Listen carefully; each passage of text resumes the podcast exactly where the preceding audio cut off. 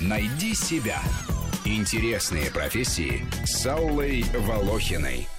Возвращаемся к нашему разговору о том, как работают нейроэкономисты. А еще один термин я прочла в статьях о нейроэкономике – это нейропластичность. Вот что это такое? Для чего она нужна? Как на это влиять? Ну, смотрите, нейропластичность – это очень популярный термин а, в нейробиологии в целом. Да? На самом деле в нейроэкономике он чуть меньше разрабатывается. Мы этим немножко занимаемся в лаборатории. Да? В принципе, что такое нейропластичность? Это такое, можно сказать, открытие последних десятилетий в нейробиологии, которое показало, что мозг гораздо более способен меняться, чем мы раньше думали. Да? Потому что было такое клише о том, что там, нейроны не делятся, после какого-то возраста наш мозг просто медленно умирает. Все не так. Во-первых, мозг формируется довольно поздно. Да? Ваши лобные области, там, связанные с самоконтролем, формируются только примерно к 20-21 году. Да?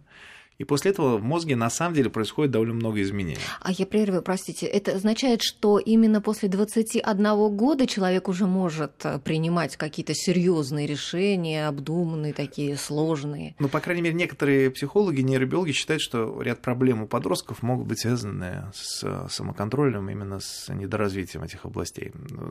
Есть такое мнение, да? Угу. По крайней мере, может быть сложнее вам себя контролировать в этом возрасте.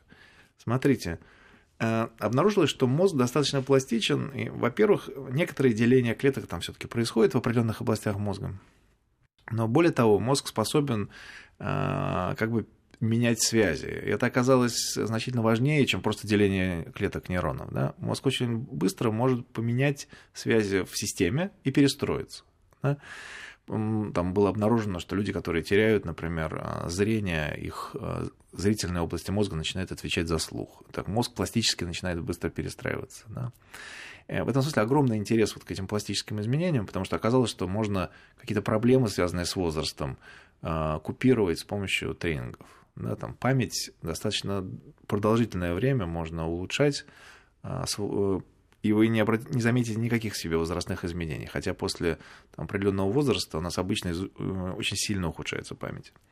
А можно просто тренингами, пользуясь пластичностью мозга, да, эту память э, держать на очень хорошем а, приемлемом, абсолютно среднем уровне. Ну, учить языки, например. А, учить языки. На самом деле это тоже помогает, да, но есть именно специ... Э, лучше пользоваться тем, той, тем тренингом, который направлен на определенную функцию. Если это память, лучше развивать именно память. Есть специальные не очень сложные э, тренинги на память. Смотрите, в целом вот огромный интерес к тому, что мозг может так вот перенастраиваться. Да? А в нейроэкономике, на самом деле, это чуть хуже изучается. У нас сейчас есть проект, когда, когда мы пытаемся посмотреть, как вот э, принятие решений меняет пластичность мозга, да, какие изменения возникают в определенных областях, областях коры человеческого мозга. Но я бы сказал, что все-таки это не центральная линия в нейроэкономике. Это скорее сейчас очень популярная тема в нейробиологии в целом, как наш мозг меняется. А какая самая популярная в нейроэкономике тема? Ну, на самом деле, самые популярные темы, они такие классические для э, экономических наук. Это риск, как люди принимают решение рискнуть или не рискнуть.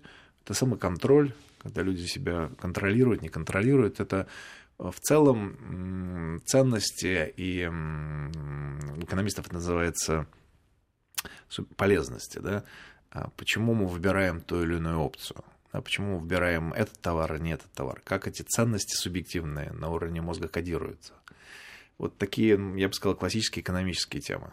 Да, вот э, почему мы принимаем такое решение, почему мы выбираем это, почему нам нравится этот вариант больше, чем этот. Можем ли мы предсказать по активности мозга ваш выбор? Да? И нейроэкономические исследования сейчас все больше увлекаются предсказанием. Можно ли предсказать, что вы сделаете? А последняя даже э, тенденция, это было этому был посвящен целый семинар на последней конференции по нейроэкономике. Можно ли предсказать по активности мозга нескольких людей поведение людей в целом, скажем, продажи какого-то товара, можно ли предсказать в целом, да, если мы исследовали активность мозга всего 20-30 людей. И несколько исследований показывают, что можно. Да, вот по активности мозга можно предсказать успешность того или иного продукта. Ну, а вот от чего зависит внушаемость человека? Вот кто-то более внушаем, кто-то менее внушаем. Это гены, это гормоны. Вот играют роль свою или нет? Ну, смотрите, внушаемость тоже такой общий термин, да? То, чем я занимаюсь, например, это насколько влияем человек окружающий, да? Потому что внушаемость может, наверное, самая разная быть. А, я не знаю, мы изучаем именно а, влияние окружающих. То, что мы видим, люди вот в этом термине внушаем, внушаемости, или там, мы называем это конформизмом, да, очень сильный конформист. Есть большая разница между людьми, но в целом, в среднем, нас довольно легко повлиять. Да? И мы видим на уровне мозга этот механизм, он довольно древний, видимо, для нашего мозга вообще не характерно противостоять мнению окружающих. Лучше следовать за окружающими, да. Это, в принципе, и математические модели, и биологические модели показывают, что стоит бежать за, э, наверное, за толпой. Э, это разумно в большинстве случаев, да.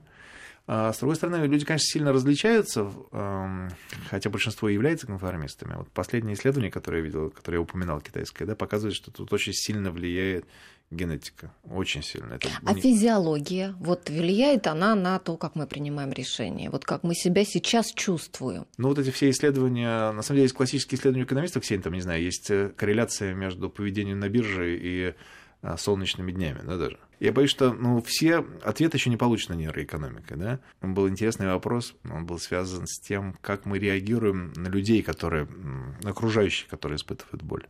Да, на самом деле, исследования показывают, что мы им сочувствуем довольно автоматически. И наш мозг тоже автоматически сочувствует, если мы видим человека, который испытывает боль. Да?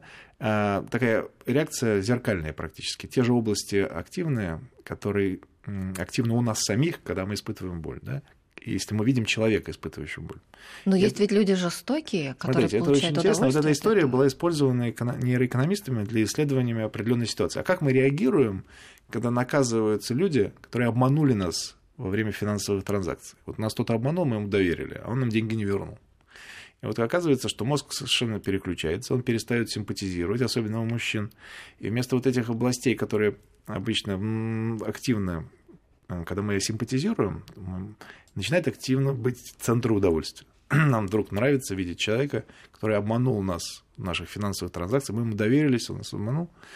А наш центр удовольствия начинает, э, особенно у мужчин это было показано, сигнализировать. И, э, судя по всему, это какой-то естественный механизм. Мы, да, мы, мы очень симпатизируем людям вокруг, сопереживаем.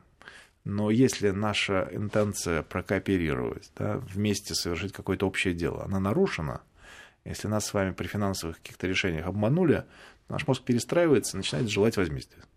И это правильный такой эффект, на самом деле. Мы должны наказывать тех, кто обманывает нас, чтобы поддержать какой-то порядок в обществе.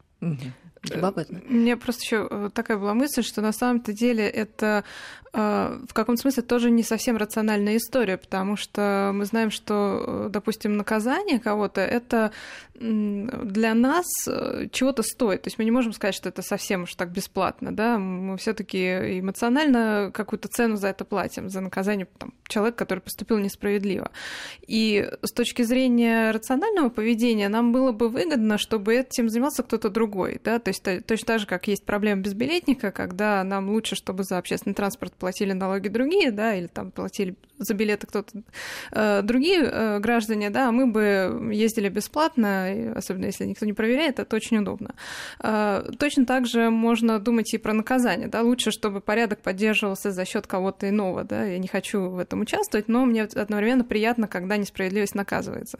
И тем не менее оказывается, что, видимо, это настолько важная вещь для общества и для нас, для каждого человека, что мы готовы за это платить. Есть эксперименты, в которых э, действительно наказание стоит каких-то вам ваших денег, то есть вы в конце, допустим, получаете меньше, но тем не менее вы все равно будете готовы в это вкладываться. Угу.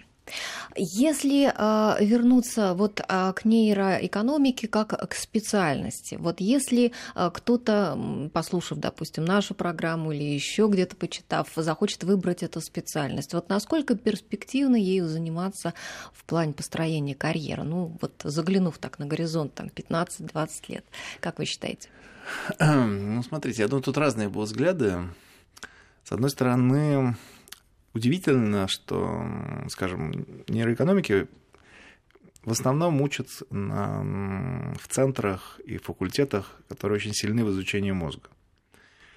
Есть несколько исключений, есть ряд университетов, где нейроэкономика учат на экономических факультетах, да? но на самом деле э, не так часто это происходит. Нейроэкономика сейчас, на мой взгляд, да, больше сильнее развивается на биологических факультетах, на тех, где есть сильные связи с экономистами. И очень многие нейробиологи да, получают нейроэкономическое образование, и э, вдруг неожиданно для них открывается неожиданные странные перспективы. Вот я нейробиолог, я профессор высшей школы экономики. Угу.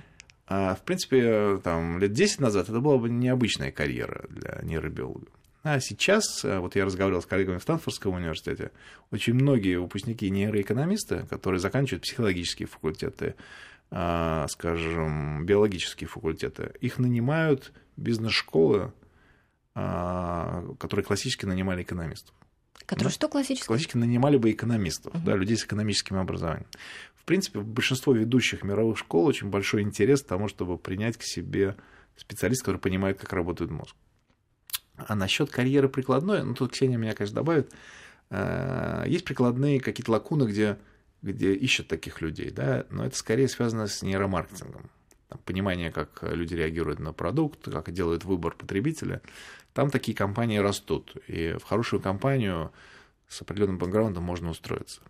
Но для меня скорее перспектива либо академическая, либо, э, либо карьера в бизнес-школе да, как, как еще один вариант, это карьера неарматственной компании. То, что сегодня на поверхности. Конечно, я думаю, через 15 лет все изменится, будут какие-то другие перспективы. Ксения, о чем вы сталкиваетесь? Я абсолютно согласна, и у меня ровно такое же представление. Мне кажется, это либо действительно академическая, с моей точки зрения, в большей степени академическая карьера, либо это действительно бизнес-школа, либо вот то, что было уже упомянуто, нейромаркетинг. Ну что ж, спасибо вам большое. Сегодня в студии у нас были Василий Ключарев и Ксения Паниди. Я Алла Балухина. Всем спасибо, кто нас слушал. Всего доброго. Говорили мы о нейроэкономике. Найди себя. Интересные профессии с Аллой Волохиной.